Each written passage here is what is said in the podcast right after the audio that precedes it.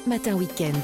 Et on vous souhaite un excellent réveil, un très bon week-end dans notre compagnie. La matinale se poursuit avec vous, Anthony Favali. Bonjour. Aujourd'hui avec ce bilan terrible. Trois morts et trois blessés ce vendredi dans une fusillade au cœur de la capitale. Les faits se sont euh, déroulés rue d'Anguin, dans le 10e arrondissement, devant le centre culturel kurde.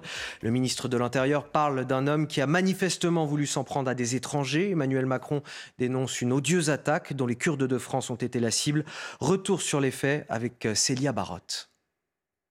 C'est peu avant midi que la fusillade a éclaté dans le 10e arrondissement de Paris. Le tireur présumé, William M., 69 ans, a ouvert le feu à plusieurs reprises rue d'Anguin. Particularité de cette rue, elle est située dans le quartier du Faubourg Saint-Denis, où se concentrent de nombreux commerces turcs et kurdes. C'est d'abord à proximité du centre culturel Ahmed Kaya que le tireur présumé s'est dirigé. Devant ce haut lieu de la communauté kurde, réputé proche du PKK, deux personnes sont décédées. Une autre a perdu la vie devant le restaurant Avesta, situé au numéro 15 de la rue commerçante. Le tireur présumé s'est ensuite dirigé dans un salon de coiffure voisin. Comme le prouvent ces images de vidéosurveillance, une fois dans l'établissement, William M a été désarmé avant d'être interpellé. Ce n'est pas la première fois que ce quartier, dit aussi le petit Istanbul, connaît un tel drame. En 2013, trois militantes kurdes avaient été assassinées rue Lafayette. Alors, les motifs racistes font évidemment partie des investigations, selon la procureure de Paris. Une enquête a été ouverte pour tentative d'assassinat, violence volontaire avec euh, armes et infraction à la législation sur les armes. Enquête confiée à la police judiciaire. Le parquet national antiterroriste ne s'est pas saisi de l'affaire. Tout d'abord, Guillaume a un, premier mot sur ces faits glaçants qui se sont déroulés hier. Bon, le hasard a voulu que ça se passe à quelques centaines de mètres de, chez moi, donc. Euh, en plus, mes enfants étaient, étaient sortis, c'était un peu inquiétant.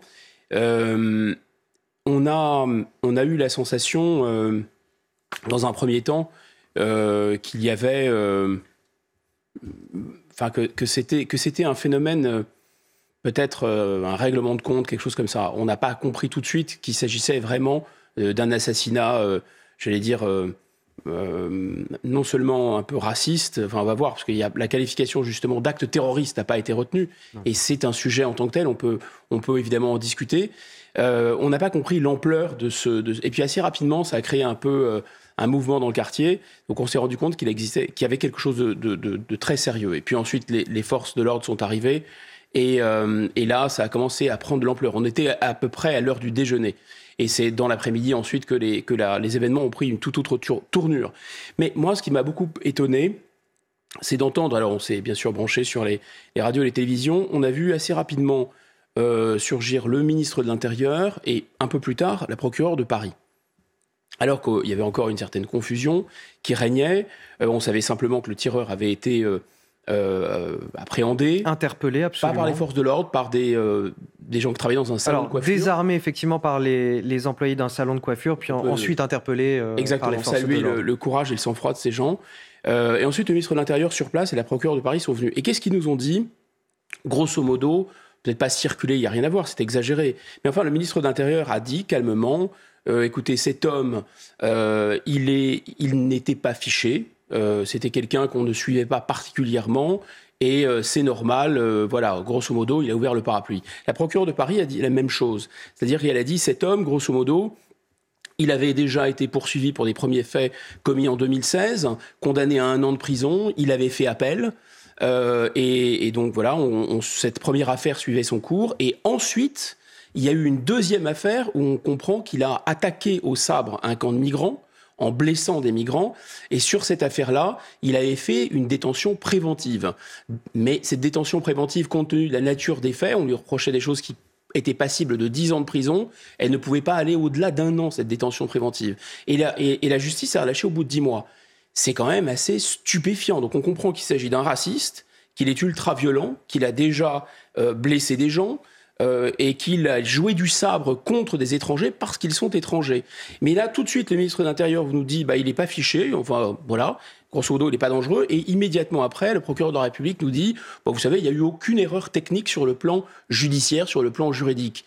Et là, je trouve ça absolument stupéfiant. Alors, qui est donc ce tireur euh, présumé Comme vous le disiez, interpellé peu de temps après le drame et placé en garde à vue? Il s'agit d'un homme de 69 ans, de nationalité française, qui a déjà commis, vous l'avez dit, des violences avec armes par le passé. Les précisions de Charlotte Gorzala, et puis on en discute juste après. William M. est né à Montreuil, en Seine-Saint-Denis. Ce Français de 69 ans, conducteur de train à la retraite, était déjà connu des services de police avant le drame de la rue d'Anguin pour deux tentatives d'homicide, violences aggravées et infractions à la législation sur les armes. Le ministre de l'Intérieur a par ailleurs confirmé que le tireur présumé pratiquait le tir sportif. Ce que nous savons, c'est qu'il était euh, tireur dans un club de sport, qu'il avait déclaré de nombreuses armes. Mis en examen l'an dernier pour avoir attaqué un camp de migrants et proféré des insultes xénophobes, William M. était en attente de son procès et venait de sortir le 12 décembre dernier d'une année de détention provisoire. Ça concernerait des gens qui étaient installés euh, dans des tentes et l'intéressé euh, se serait attaqué à ces tentes. Il y a eu une ouverture d'information en fin d'année 2021 et l'intéressé venait récemment d'être remis en liberté. Son père dresse le portrait d'un homme taiseux, introverti et différent des autres.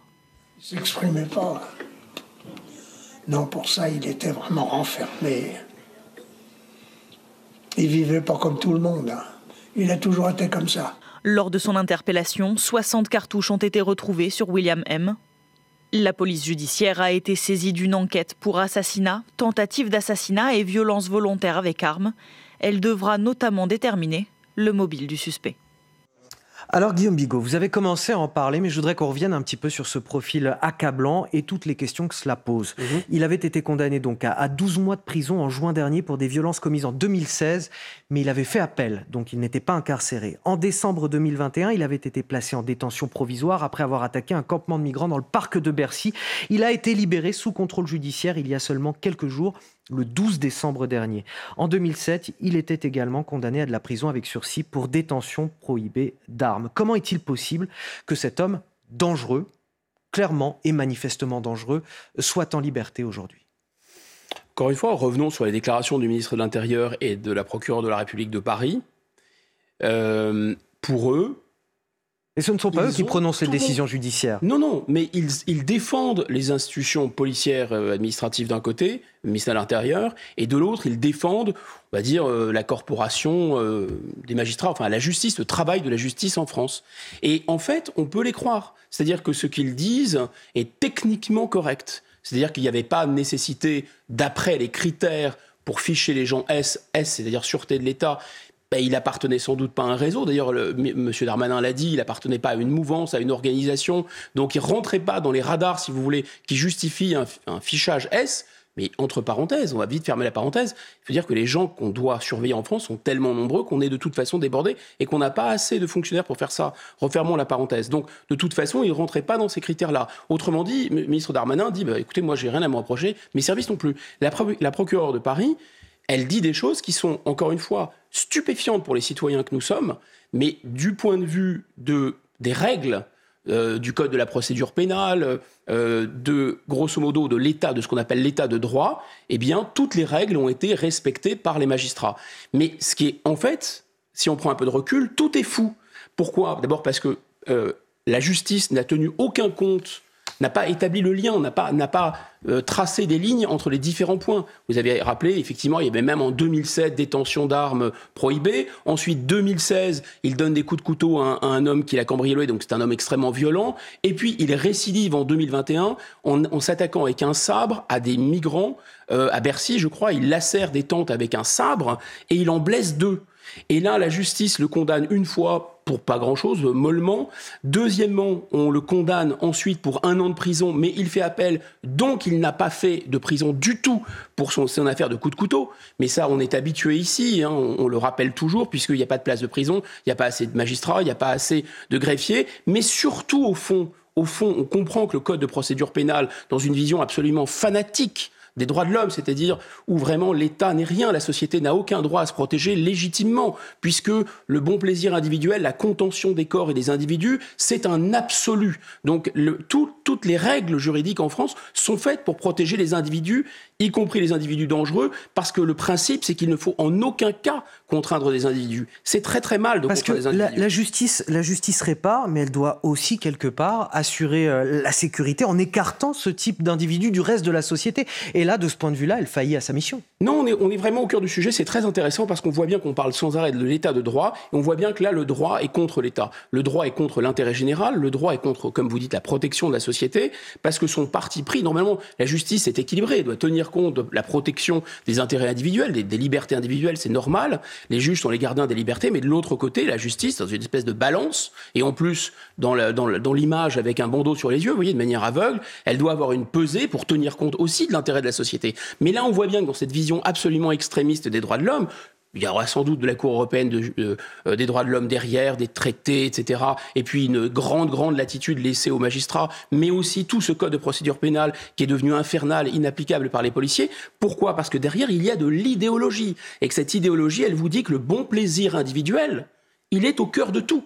Vous comprenez? Donc on, on, voit bien que la justice n'a pas établi euh, de lien entre ces condamnations, parce qu'en fait, elle n'a pas à le faire dans l'état actuel du droit. Elle a respecté le droit. Voilà. Et alors, la, la justice n'a pas établi de lien entre ces condamnations, et par ailleurs, euh, les services de renseignement non plus, puisqu'on voit qu'ils n'étaient pas fichés du renseignement territorial, ah mais de la DGSI, la Direction générale de la sécurité intérieure. Alors, on sait bien, mmh. nos renseignements font euh, des efforts colossaux pour lutter contre le terrorisme, et ça, voilà, il ne s'agit pas de remettre tout efficaces. en cause. Et ils sont effectivement Mais très les efficaces. qu'on leur demande de respecter. Voilà, ils, arrivent, ils arrivent quand même à déjouer un certain nombre d'attentats. Mais là aussi, la question se pose au, au vu du type d'attaque commise auparavant, et notamment d'une attaque à caractère xénophobe, raciste. Cet homme n'aurait-il pas aussi dû être fiché et suivi par ses services de renseignement français? Écoutez, quand quelqu'un s'en prend, enfin, est déjà violent, déjà condamné, euh, il a en plus un port d'art prohibé. En plus, on, on comprend même qu'il est inscrit dans un club de tir. Enfin, c'est pas tout à fait anodin d'être inscrit dans un, dans un club de tir. Il y a beaucoup d'éléments, quoi. Bah, mais bien sûr qu'il y a tous les éléments. Euh, et il avait quatre, euh, quatre euh, boîtes de 15 munitions. Non, mais vous imaginez, je sais pas combien il en a tiré, mais ça aurait pu être un carnage. Donc que cet homme-là, qui joue du sabre contre des, des étrangers parce qu'ils sont étrangers, ne fait l'objet d'aucun suivi, c'est probablement vrai, enfin c'est probablement, il y a probablement rien à dire en l'état actuel des règles de classement et de règles de suite de suivi de ces individus, et notamment le fait qu'il appartenait probablement pas à un réseau, mais évidemment que c'est quelqu'un, pour un gouvernement qui se pique de traquer euh, des racistes ou des gens d'extrême droite qui pourraient commettre des attentats, c'est totalement fou. Enfin, les, bras, les bras nous en manquent, les bras nous en tombent. En, ensuite, hein, il y a le fait que sa détention provisoire, finalement, pourquoi sa détention provisoire, elle peut pas aller au-delà de 12 mois, premièrement? Bah Parce que de toute façon, on sait qu'on ne veut pas juger ce genre d'affaires devant des assises, avec euh, une incrimination plus longue, on aurait pu le garder plus longtemps sous les verrous, avant de le juger, hein, puisqu'il y a un problème de magistrat. Mais là, on, passe ça en correctionnel. Alors pourquoi on passe ça en correctionnel? Parce qu'on sait que ça peut pas aller au-delà de 10 ans, et si c'est pas au-delà de 10 ans, alors on peut pas le garder plus de 12 mois. Mais là, encore pire, on l'a même pas gardé 12 mois, on l'a relâché au bout de 10 mois. Mais tout est fou. Moi, la question que je pose, c'est est-ce qu'il y a des gens qui sont responsables? C'est-à-dire, un moment, qu'est-ce que ça veut dire responsable? C'est-à-dire que, effectivement, vous avez les honneurs, les privilèges, vous avez un poste, etc. Et on vous obéit, vous avez un pouvoir. Mais en échange, il y a droit et devoir. Si vous êtes responsable, vous répondez d'eux. Quand quelque chose ne tourne pas rond, vous répondez d'eux. Donc normalement, enfin, quand M. Darmanin va-t-il sauter exactement À quel moment? De la même façon, les magistrats en France, mais c'est la seule corporation qui ne répond de rien devant personne. Enfin, c'est totalement fou. Il y a un autre aspect, Guillaume Bigot, de son profil qui, qui m'interpelle à travers les propos de son père, en fait, qui nous dit il était taiseux, renfermé, vous l'avez entendu dans ce reportage, qu'il ne vivait pas comme tout le monde. Il dit aussi il est cinglé, il est fou. Et, là aussi, une question se pose est-ce que la psychiatrie n'est pas aussi passée à côté euh, d'une telle personne? Oui, mais je voudrais pas tomber dans ce qu'on dénonce souvent parce que à chaque fois qu'il y a un djihadiste, par exemple, la première chose qu'on dit, mais euh, oh, c'est un, c'est un, un individu déséquilibré. Moi, je pense que, effectivement, adhérer à une idéologie qui vous donne envie de tuer des étrangers parce qu'ils sont étrangers ou de tuer des non-musulmans parce qu'ils sont non-musulmans, de toute façon, vous êtes dérangé. Adolf Hitler était dérangé. Il arrive parfois, dans certaines crises historiques, que les pathologies individuelles se synchronisent avec les pathologies collectives. Donc de toute façon, l'idéologie totalitaire, c'est déjà une sorte de pathologie collective, c'est une maladie. Il y a certaines idées qui, poussées certainement tellement loin, deviennent des maladies mentales collectives. C'est ça qui est un peu compliqué à comprendre. En fait, la justice, elle est claire sur un point, c'est la question du discernement. Soit votre discernement est atteint, soit il n'est pas atteint. Si vous préméditez vos actes, là par exemple, on a, on on a, on a poursuivi cet homme, il a été poursuivi. Euh, il a été mis en détention provisoire, notamment parce qu'il a lacéré les tentes et blessé deux migrants en 2021 à, Bercy, à côté de à Paris, parce que c'était un acte raciste et prémédité et prémédité. Donc cinglé, oui bien sûr, mais est-ce que ça veut dire que son discernement était aboli? Sans doute pas. Enfin, pour terminer, je pense que on, vraiment, ce qui est très intéressant, enfin intéressant, c'est tragique surtout, pense aux victimes, mais on est vraiment au cœur d'un système, d'un mécanisme où on voit qu'une idée sympathique, protéger les droits de l'homme. Qui n'a pas envie de protéger les droits de l'homme? Tout le monde est pour les droits de l'homme, tout le monde est pour protéger les libertés individuelles. C'est vrai que on n'a pas envie de vivre dans un État dans lequel n'importe quel magistrat, sur n'importe quel prétexte, peut vous incarcérer. C'est normal de défendre la défense, si vous voulez. Mais là, le curseur a été poussé tellement loin. C'est un peu comme dans le communisme, si vous voulez. C'est très bien de partager. Mais si à un moment, cette idée de partage, elle devient folle, si folle et si extrémiste que l'économie s'écroule, ça ne va pas. Là, cette idée des droits de l'homme, elle a été poussée de manière maximaliste. Ça devient fou. Guillaume Bigot, dernier point concernant le profil de cet homme euh, sur lequel je voulais vous interpeller. Selon la procureure de la République de Paris, rien ne permet à ce stade d'accréditer une quelconque affiliation de cet homme à un mouvement idéologique extrémiste. C'est également ce que semble avancer euh, Gérald Darmanin, le ministre de l'Intérieur. Écoutez ce qu'il disait sur place hier. Il est âgé euh, de 69 ans. Euh, il n'était pas connu des services de renseignement, d'aucun fichier de renseignement. Euh, il n'est donc pas certain que cette personne ait un engagement politique quel qu'il soit, même si manifestement ses, motivations été une attaque contre les étrangers caractérisée, mais ça, l'enquête judiciaire le, confirmera. Il était connu des services judiciaires, mais il n'était pas fiché comme étant quelqu'un d'ultra-droite ou un extrémiste euh, qui participerait à des réunions ou dans des organisations que nous avons par ailleurs dissoutes. Hein. Et alors pourquoi je vous parle de ça? Parce qu'il y a une polémique euh, désormais, un retentissement politique, puisque la gauche accuse l'État d'avoir négligé le danger de l'extrême droite. Est-ce que ces responsables politiques de gauche font de la récupération un peu rapidement selon vous? Ils font de la récupération rapidement et surtout parce que tout en, tenant ce discours, à savoir le, gouvernement n'en fait pas assez pour lutter contre une extrême droite qui serait le couteau entre les dents euh, ou le chargeur entre les dents et qui serait prêt à commettre des carnages, sous-entendu. Hein, pour rééquilibrer ce que font les djihadistes, parce qu'il faut renvoyer tout le monde dos à dos, c'est un pour euh, un pour les juifs, un pour les nazis, hein, tout le monde est euh, voilà, tout, la balle au centre. Il y a cette idée que l'extrême droite en France, elle serait sous une forme, disons, idéologique euh, d'organisation, soit de, de mouvement, ça existe hein, tout de même, euh, c'est très marginal, mais ça existe, euh, ou de groupes terroristes prêts à passer à l'acte, ces gens-là, ils seraient, ils représenteraient pour l'État la même menace que les groupes djihadistes. Ça pourrait être le cas, il se trouve que c'est pas le cas. Et il se trouve qu'en France comme à l'étranger, quand les gens passent à l'acte et qu'ils se revendiquent d'une idéologie raciste, épouvantable, atroce, si vous voulez, euh, d'extrême droite, ces gens-là, en général, ce sont des forcenés, ce sont vraiment des, des gens qui, encore une fois, c'est pas pour ça qu'il faut les excuser et c'est pas pour ça d'ailleurs qu'il ne faut pas les juger et les condamner euh, très très sévèrement. Mais grosso modo, ils se sont plutôt des gens isolés. Ce qui montre quoi? Ce qui montre que ce que euh, la gauche veut appeler l'idéologie d'extrême droite, qui est souvent en fait le souverainisme, le fait de défendre la démocratie sous une forme nationale. Parce qu'aujourd'hui, défendre la démocratie ou la nation, par exemple contre l'Union européenne, contre les marchés financiers, ça fait de vous un fasciste, quelqu'un d'extrême droite. Lutter contre la misogynie, l'antisémitisme, l'homophobie de l'islamisme en France, voire la folie raciste des wokistes, ça fait de vous quelqu'un d'extrême droite. D'accord? Donc cette, cette idée-là, euh, ça n'a aucun rapport avec en général les gens qui passent à l'acte pour des motifs effectivement complètement raciste. Donc c'est vrai que c'est très gênant parce qu'on essaye d'établir la balance et on voit même dans ce cas-là que la balance, elle ne tient pas parce que comme on le, comme on le voit, c'est quelqu'un qui est très dangereux, qui était très dangereux, mais c'est quelqu'un qui était quand même seul. Et, rapidement, le gouvernement dit prendre en tout cas cette menace euh, très au sérieux, euh, Gérald Darmanin le dit, et rappelle avoir déjoué neuf attentats fomentés par l'ultra-droite. Tout ça est, couvert, à mon avis, par le secret, etc. Donc, euh, moi, je ne doute pas de ce que, dit M. Darmanin. Simplement, euh, voilà, comptons, comptons, les morts. Là, il y a trois, trois morts. J'espère qu'il n'y aura pas une quatrième victime. Euh, tout n'est pas, connu dans cette affaire, hein, qui est extrêmement, extrêmement troublante, extrêmement étrange. Je me souviens aussi que lorsqu'il y a eu les, premiers, les premiers victimes de l'affaire Mera, immédiatement, l'extrême gauche a expliqué qu'il s'agissait euh, d'un attentat d'extrême droite, qu'on voyait bien euh, que l'extrême droite en France, avec ses réseaux, etc. Vous voyez, en fait, le problème, c'est un glissement sémantique. C'est-à-dire que dénoncer euh, un certain nombre de, problèmes d'insécurité, de violence en France, ça fait de vous quelqu'un d'extrême droite. De là, on passe à des gens qui sont un peu excités, même très excités, et qui ont des positions, disons, identitaires, par exemple, qui ne sont pas les miennes, mais qui défendent des positions identitaires. Et on, passe, et qui sont parfois des, partis politiques, on passe à autre chose, c'est-à-dire à, des, un discours qui pourrait armer ou justifier une violence euh, inacceptable de nature raciste. Là, si vous voulez, ça ne passe pas, ça ne fonctionne pas, on voit bien que ça ne marche pas.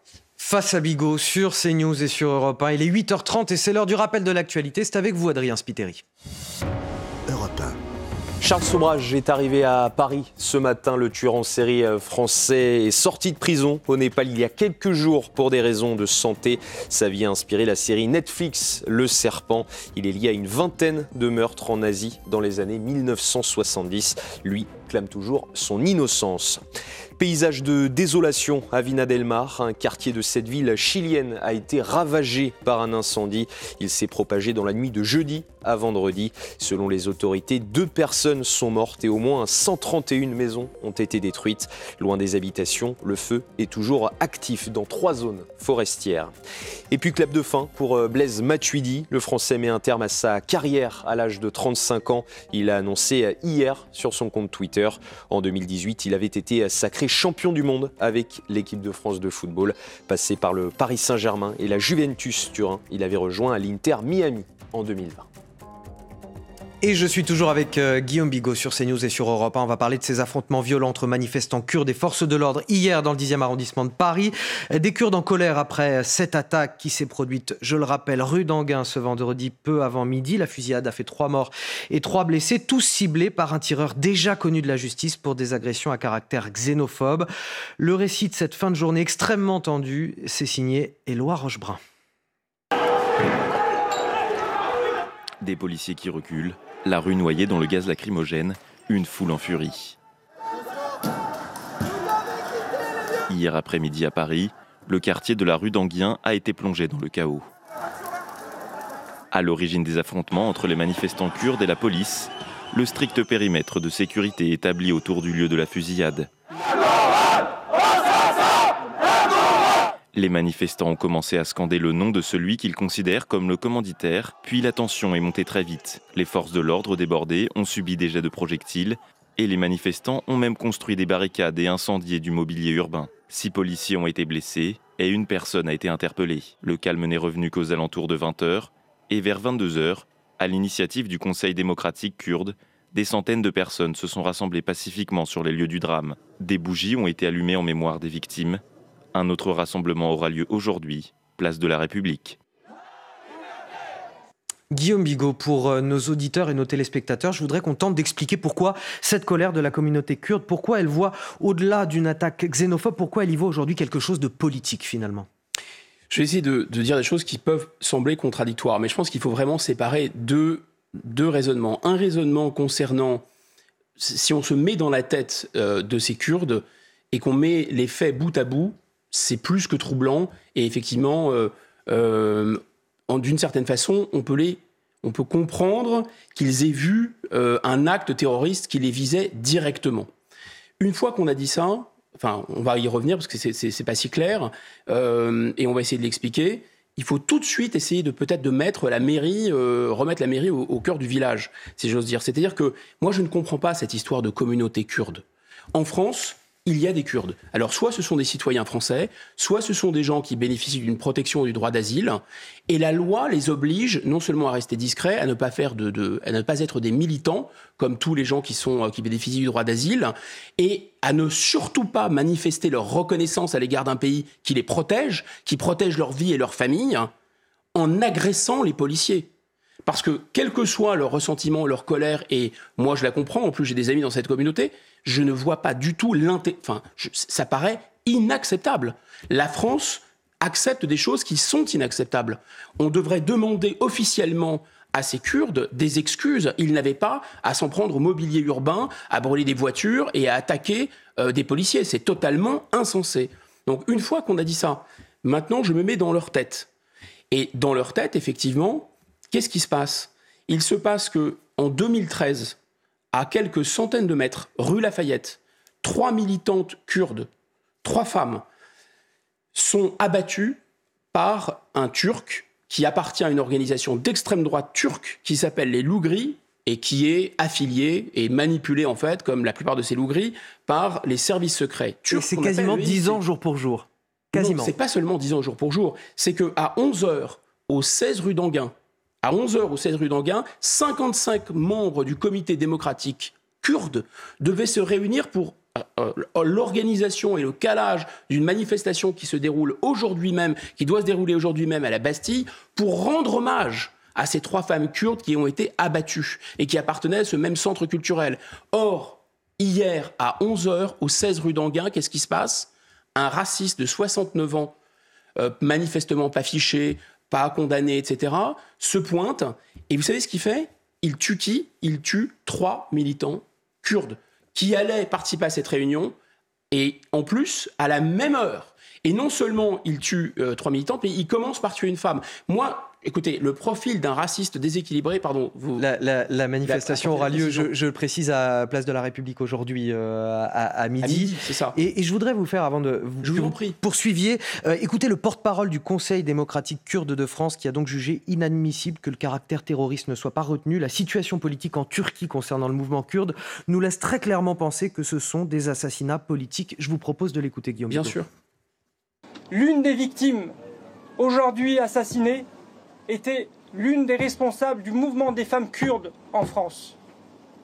C'est pourquoi il y a un caractère politique. C'est pourquoi il y a un caractère terroriste. Que personne n'essaye de nous faire croire qu'il s'agit d'un simple attentat orchestré par l'extrême droite. Voilà pour Agit Polat, le porte-parole du Conseil démocratique kurde de France. Guillaume Bigot. En fait, si vous voulez, imaginez que euh, vous ayez affaire à un, raciste. Alors, les racistes, par définition, sont de sombres imbéciles. Mais, grosso modo, cet homme, même s'il est un peu foutraque, dit son père, isolé, etc., il a forcément vaguement entendu parler des Kurdes. Il a vaguement entendu parler probablement du fait que les Kurdes ont, été en, des fers de lance pour, pour détruire Daesh. Il sait que les femmes kurdes sont très rarement voilées, voire pas du tout, sont des gens extrêmement laïques. Et il veut s'en prendre à des étrangers en France, que fait-il D'abord, il se rend dans un quartier qui est vraiment visiblement tenu par les Turcs parce qu'il n'y a que des commerçants turcs, etc., euh, kurdes, pardon, dans la rue. Et euh, il va pile à l'heure où il y a cette réunion, la veille d'une manifestation, et la première personne qu'il abat, c'est une femme sans voile, devant ce centre communautaire, qui est en plus une des responsables. Donc effectivement, vous vous mettez dans la tête de ces militants kurdes, ça devient fou. Après, je est-ce que c'est fou d'imaginer que cet homme ait pu être manipulé par une puissance étrangère et ça prendrait alors une dimension géopolitique? Vous savez, Anthony, ce que disait euh, euh, Michel Rocard au sujet des, complots, euh, il disait, écoutez, en général, pour faire un complot et pour réussir un complot, ça demande des gens extrêmement intelligents, extrêmement organisés. C'est très rare qu'on rencontre des gens aussi organisés, aussi intelligents. Donc la plupart du temps, quand vous avez un complot, c'est probablement plutôt de la bêtise qu'un complot. Donc les complots sont réels, sont très rares. Mais ils existent. Euh, celui qui a mis le feu au Reichstag était soi-disant un Hollandais communiste. En réalité, on sait que c'est le régime d'Adolf Hitler qui était derrière. Euh, donc il existe parfois des manipulations et des coups tordus organisés par des services de renseignement, c'est possible. Là, qu'est-ce qu'il pourrait s'agir de, de, Manifestement, ce Français de 69 ans est un, est un personnage épouvantable, un raciste, il est incarcéré. De là à penser que les services turcs euh, les pu l'approcher en prison à travers des gens qui eux-mêmes étaient incarcérés et qui l'ont euh, armé d'une certaine façon et qui lui ont donné, ont donné à sa folie euh, raciste une cible qui les intéressait eux. Oui, c'est possible, c'est tout à fait possible, mais on n'en est pas là et on ne va pas spéculer. Simplement, ce que je voulais souligner, c'est que peut, si on se met à la place des Kurdes, effectivement, le hasard est absolument incroyable. Et donc eux, euh, ils sont dans un combat terrible et, ils se sont enflammés. Mais il n'en reste pas moins que c'est inacceptable. Et que finalement, si on prend du recul, on se rend compte qu'une immigration, essentiellement une immigration euh, d'hommes jeunes, musulmans, à raison de centaines de milliers tous les ans, depuis des décennies et des décennies en France, qui ne peut pas et qui ne veut pas être arrêté par nos, par nos autorités, ça amène quoi? Comme le disait Pierre Brochant, l'ancien patron de la DGSE, ça amène un, on pensait, on pensait les luttes religieuses en France stoppées après 1905, elles se rallument. On pensait finalement le ressentiment colonial euh, stoppé après 1962 l'indépendance de l'Algérie. Il se rallume on pensait des, tensions raciales dans notre pays terminées, en tout cas après 1945. Même ça ne peut pas justifier la xénophobie. Hein. Il ne s'agit pas de justifier la xénophobie. Il s'agit simplement de montrer que des dynamiques de tension à l'intérieur de la société se mettent en branle à notre corps défendant. C'est des mouvements collectifs auxquels on ne peut pas contrôler. Et ajouter, euh, Pierre Brochant, cerise sur le gâteau, cette immigration euh, euh, puissante elle va en plus déclencher des tensions intercommunautaires. Autrement dit, non seulement les, nouveaux arrivants vont avoir du mal à s'installer dans la société française, ils vont créer des tensions, mais en plus ils vont se, ils vont se détester entre eux. Alors effectivement, on a bel et bien vu euh, des Maghrébins et des Tchétchènes se battre à Dijon. On a vu récemment à Montpellier euh, des gens du voyage euh, qui, étaient, qui subissaient une opération punitive de Maghrébins à, à Montpellier. Et on a déjà vu sur notre territoire des extrémistes de droite turcs, des loups gris, attaquer des Kurdes. Autre point, euh, les manifestants qui scandaient euh, vous, ne nous protégez pas aux forces de l'ordre euh, françaises. Est-ce qu'il n'y a pas aussi un ressentiment lié à leur lutte contre Daesh en Syrie et en Irak, les, Kurdes qui disent en gros on vous a aidé à lutter contre le terrorisme et vous ne nous protégez pas suffisamment? Est-ce qu'il n'y a pas une forme de ressentiment par rapport à ça?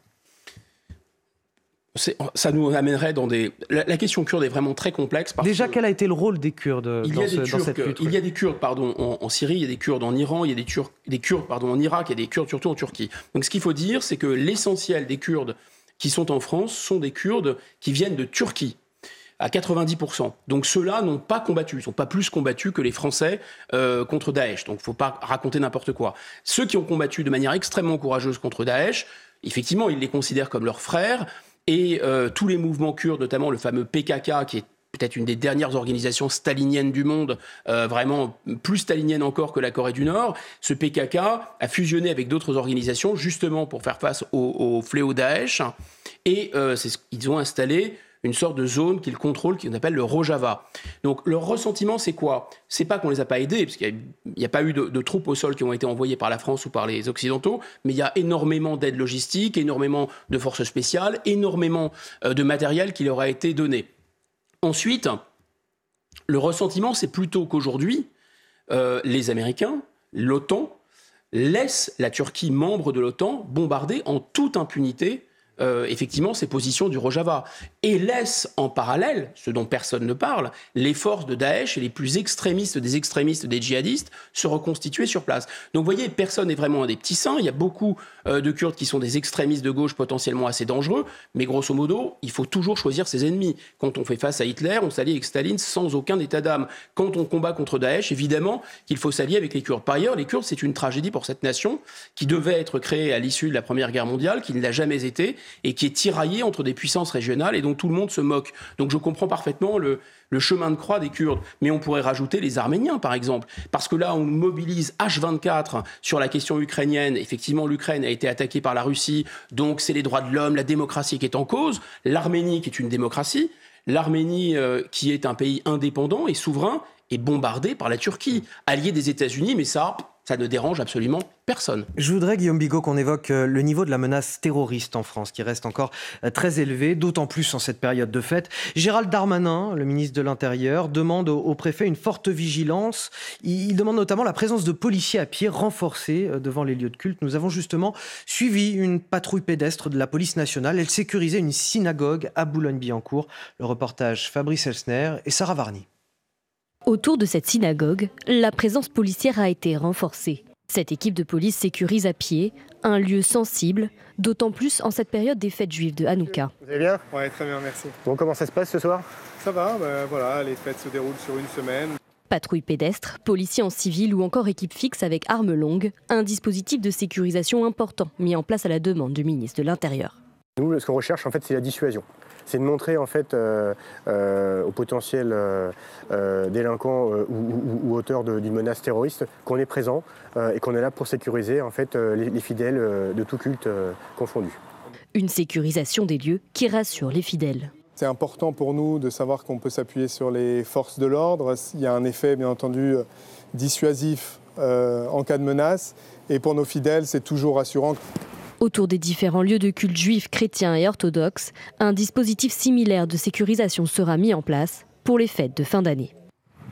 tout cela nous rappelle que les années passent et que la menace terroriste est toujours présente et d'autant plus pour les périodes de, fêtes de fin d'année. Quelle tristesse, je me souviens euh, avoir été euh, rendre visite à des, à des coptes en Égypte, euh, des amis coptes en Égypte dans les années 90 et début des années 2000, et je constatais que l'armée égyptienne était très présente devant les églises. Ça me rendait très triste, je me disais, mais vraiment, ces gens, ils sont chez eux parce que les coptes égyptiens sont les plus anciens des Égyptiens et ils doivent être protégés par leur État de leurs concitoyens et de la haine féroce que leur vouent euh, les islamistes.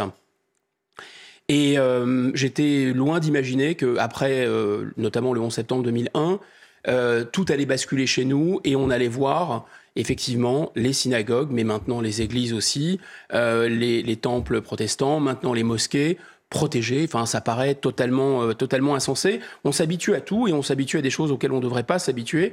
C'est vrai qu'il y a eu, il faut être honnête, depuis euh, notamment la guerre des six jours, des, tensions euh, en France et on a un peu protégé les synagogues. Mais enfin, bon, les synagogues dans les années 80, il n'y avait pas de gros dispositifs comme ça. On pouvait rentrer euh, même pour un, office ou n'importe quel moment dans une synagogue, il y avait généralement un gardien qui appartenait à la synagogue et ça suffit. Il n'y avait pas des policiers, des militaires. Là, on est en alerte vermillon. Il y a des gens avec euh, euh, des fusils d'assaut qui doivent protéger tous les lieux de culte en France. Mais enfin, c'est totalement insensé. Donc moi, je, pense que puisqu'on dit ça, ça fait de nous, voyez-vous, des racistes, des fascistes. Bon, maintenant, ceux qui ne veulent pas voir que l'importation d'une population étrangère essentiellement euh, de culte musulman à importer avec elle, pas tous évidemment, pas tous, mais à importer avec elle sur la semelle de ses souliers des, mouvements très puissants de colère et d'idéologie islamiste en France, et que maintenant ça nous amène à protéger les mosquées modérées, les synagogues, les églises, etc., cela, eh ben écoutez, ce sont simplement des petits collabos. À la SNCF, les contrôleurs grévistes ont obtenu euh, gain de cause. Un accord a été euh, signé hier avec des mesures complémentaires en leur faveur. Seulement voilà, si cela a permis de sauver euh, le week-end du Nouvel An, eh bien pour ce Noël, c'est trop tard. Ce sont 200 000 voyageurs qui restent malgré tout sur le carreau. Je vous propose voilà de, regarder un petit peu les prévisions aujourd'hui et demain. 3 TGV sur 5 ans en circulation, 2 Ouigo sur 3, 3 intercités sur 4. Il y aura donc cette année des grands-parents seuls qui ne verront pas leur famille. C'est évidemment révoltant. Je vous propose d'écouter euh, l'amertume de certains d'entre eux à notre micro. Vous voulez que les grévistes de la SNCF, qui vont nous empêcher tous de voir nos enfants ou nos petits-enfants, mettent des visages sur les gens donc, euh, qu'ils allaient pénaliser. C'est le but de notre présence ici, devant la gare. Ah, moi, je ne suis pas impacté puisqu'on a trouvé une solution. Et, euh, je dirais qu'on est, on est les grands-parents chanceux. la possibilité d'avoir des voitures, bon, c'est bon. Mais ce n'est pas le cas de tout le monde. Je devais avoir mes petites filles pour euh, Noël, et puis elles ne peuvent pas venir à cause des trains. Alors, euh, je vais me retrouver tout seul pour, pour la soirée du 24. Je suis venu passer mon Noël à Saint-Médard-en-Jalles. Je n'ai pas de train de retour après le 25-26. Donc du coup, j'annule. Je rentre chez moi.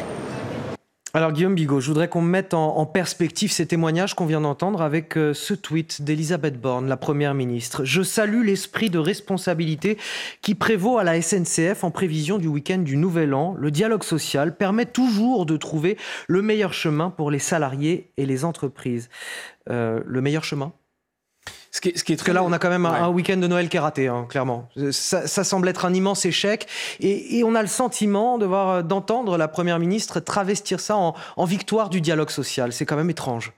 Ce qui est vraiment incroyable, c'est de, voir à quel point, et ça ne concerne pas seulement ce gouvernement et seulement Madame Borne, ça fait maintenant des décennies que ce mécanisme est installé en France, que les, autorités politiques, les autorités, euh, le pouvoir exécutif, le gouvernement, autrement dit, s'est installé dans un rôle de commentateurs. C'est-à-dire qu'en fait, on a l'impression qu'ils n'ont plus de levier pour agir sur la réalité. La seule chose qu'ils peuvent faire, c'est déplorer, chouiner, commenter, sermonner, verser une larme, donner des conseils.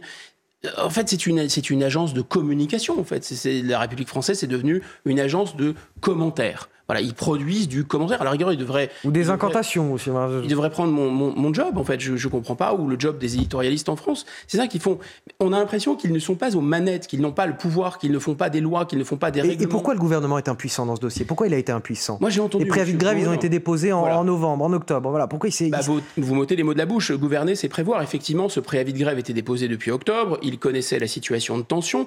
Mais d'une certaine façon, je ne vais pas dire que c'est eux qui l'ont créé, mais enfin, grosso modo, il y a deux éléments. Il y a le, toujours pareil, hein, c'est vraiment absolument inacceptable, même si, même si toute grève est un chantage. Il devrait y avoir quand même un moment un peu de décence commune. Il devrait y avoir un peu ces grévistes, même si leur cause est légitime, pourraient pouvoir se dire, bon, Noël, c'est vraiment une trêve. Noël, on va pas faire ça à Noël. Pourquoi on va pas faire ça à Noël? Parce que on sait bien qu'il y a des familles qui sont divisées en France. On sait bien qu'il y a des gens, par exemple, qui sont en train, des, personnes âgées, qui c'est la dernière fois qu'on les, qu'on les verra, etc. Donc il y a, y a, un minimum de sacré, si vous voulez. On peut, ça, on peut pas toucher, qu'on soit chrétien ou pas. D'ailleurs, c'est pas le sujet. Mais grosso modo, on sait que c'est un moment où les familles se réunissent. il y a beaucoup de familles qui sont séparées. Donc on va, on peut faire une grève. C'est légal, mais pas là. Or, sur les 20 dernières années, 14 années avec des grèves au mois de décembre. Donc ces gens-là, non, mais, mais non, non seulement n'ont pas de cœur, mais surtout n'ont pas de tête, hein, parce qu'ils se rendent particulièrement impopulaires et que leurs demandes et leurs, euh, leurs revendications deviennent inaudibles. Maintenant, on en revient au gouvernement. Moi, j'ai entendu M. Beaune qui a dit quoi? Il a appelé la direction de la SNCF à discuter avec les syndicats. Et il a, dans la même phrase, appelé les syndicats à dialoguer avec les grévistes. Mais rien ne va là-dedans. C'est-à-dire que la direction de la SNCF, elle est quand même aussi à la main du gouvernement. Le gouvernement a des leviers. Donc s'il veut faire agir la direction de la SNCF dans un sens ou dans un autre, et surtout, comme vous le rappeliez, c'était depuis le mois d'octobre et on savait que ça allait pas bien se passer. C'est sûr et, et tout ça pour que les contrôleurs grévistes obtiennent finalement gain de cause à quelques heures du réveillon finalement. Donc on aurait pu régler cette question bien plus tôt peut-être. Ah bah, au mois d'octobre. Voilà, tout simplement au mois d'octobre. Oui, on aurait pu régler cette question parce que derrière, il faut comprendre, encore une fois, il ne s'agit pas de les, défendre pour les défendre, mais soit vous êtes dans une logique de service public. Dans une logique de service public, euh, vous avez des obligations, normalement vous avez des avantages, mais vous avez aussi des obligations que les trains arrivent à l'heure euh, euh, et de ne pas entraver la marche du service, etc. Et là, je pense que ça justifie davantage une intervention, je dirais, un peu autoritaire de l'État. Mais faisons une incise économique. Tous les économistes sont d'accord pour dire que quand il y a des phénomènes de réseau, là, il y a des, rails en fait qui sont contrôlés, qui sont, qui sont la propriété de RTE, donc euh, euh, financés par l'État français, par les contribuables français, et vous faites rouler des trains. Bruxelles nous a obligés à ouvrir ça à la concurrence. Ça a mis une pagaille, ça commence, c'est pas totalement fini d'ailleurs ce processus, ça a mis une pagaille noire, on a transformé le statut de la SNCF, et donc ces gens qui ont une culture très forte du cheminot, qui veut faire arriver les trains à l'heure, qui sont pas des petits saints d'ailleurs, c'était aussi des gens très syndicalisés déjà, mais grosso modo, qui avaient cette culture du service, maintenant sont dans une logique bah, capitalistique et le poisson pourrit par la tête. Donc ils savent très bien en fait qu'ils euh, ne se sentent plus d'une certaine façon d'obligation. L'intérêt général ne les concerne plus. Ce sont des salariés comme des autres et ils disent finalement que compte tenu de ce qu'ils sont payés et compte tenu des contraintes qui pèsent sur eux, mais aussi parfois des arguments assez valables de sécurité. Il y a par exemple des contrôleuses qui sont seules avec des trains de 550 personnes, des responsabilités juridiques très importantes sur les épaules, des, euh, parfois des, des euh, des clients, comme on dit aujourd'hui, donc des usagers, des ex-usagers de la SNCF qui sont très agressifs avec, euh, avec elles. Elles sont seules et elles vont gagner 1600 euros au bout de 20 ans de carrière. La SNCF aujourd'hui recrute des gens à moins que le SMIC et utilise des primes pour euh, faire passer ça au-dessus de la loi. Et ces primes n'étaient pas jusqu'à présent calculées dans les retraites. Donc tout ce qu'ils demandent n'est pas totalement insensé. Simplement, ce qui est insensé, c'est de se comporter de, de manière totalement égoïste. Il y a aussi un, échec de la représentation syndicale. Parce que comment euh, voilà, ces euh, personnes ont été représentées par un collectif de, de, grévistes totalement en dehors des syndicats, qui ne revendiquaient pas, au contraire, qui se détachaient de toute appartenance syndicale. Exactement, on boucle la boucle. Le gouvernement ouvre le parapluie, les syndicats qui, qui déjugent en réalité en privé euh, ces initiatives de la base euh, qui, sont, euh, qui naissent spontanément sur les réseaux sociaux. Et on sait ce qu'il faut penser aussi des réseaux sociaux, c'est-à-dire qu'il y a une forme aussi, les, les, gens se lâchent un peu sur les réseaux sociaux, c'est propice à des organisations non seulement un peu sauvages et spontanées, mais c'est propice aussi à une vision quand même un peu autiste, un peu égoïste de la société. Les réseaux sociaux avec une sorte de bulle de filtration. Eh bien, les syndicats qui considèrent que ces mouvements sont illégitimes, bah, comme ce sont comme ce sont leurs chefs, ils les suivent. Donc, euh, comme ils ont peur d'être débordés par la base, finalement, ils cautionnent. Donc, vous voyez, le gouvernement n'est pas courageux, ouvre son parapluie parce que M. Beaune, il veut se protéger lui-même, M. Beaune, comme tous les membres du gouvernement. Ensuite, les dirigeants syndicaux veulent se réélus, etc., ne pas être, euh, se faire déborder de leur base, donc aucun courage, et ils se protègent individuellement. Et euh, ces gens, bah, ils sont dans une logique individuelle, comme on leur a bien appris à l'être d'ailleurs, c'est-à-dire moi je défends mon beefsteak et les autres, j'en ai plus rien à faire. Il nous reste quelques secondes, Guillaume Bigot. Une dernière question. Euh, est-ce qu'il aurait fallu euh, interdire les grèves lors des fêtes de fin d'année, des grands départs en des vacances, comme le fait l'Italie?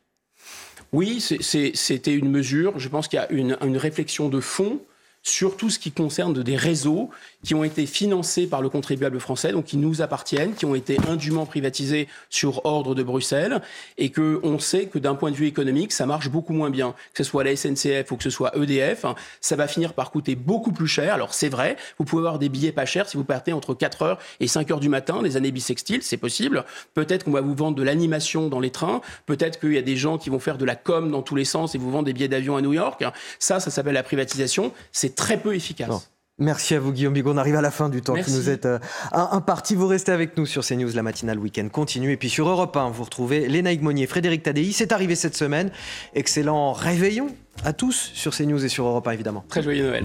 Merci Anthony Favali, bon réveillon euh, à vous euh, également. On vous retrouve demain euh, aux alentours de 8h10 sur Europe 1. Vous restez bien avec nous puisque Frédéric Tadei arrive juste après le journal de 9h spécial Serge Reggiani. Aujourd'hui, il reçoit l'auteur Daniel Pachenko. C'est le biographe, le dernier biographe de Serge Reggiani. Ce sera juste après le journal de Guillaume Dominguez, le journal de 9h. A tout de suite sur Europe 1.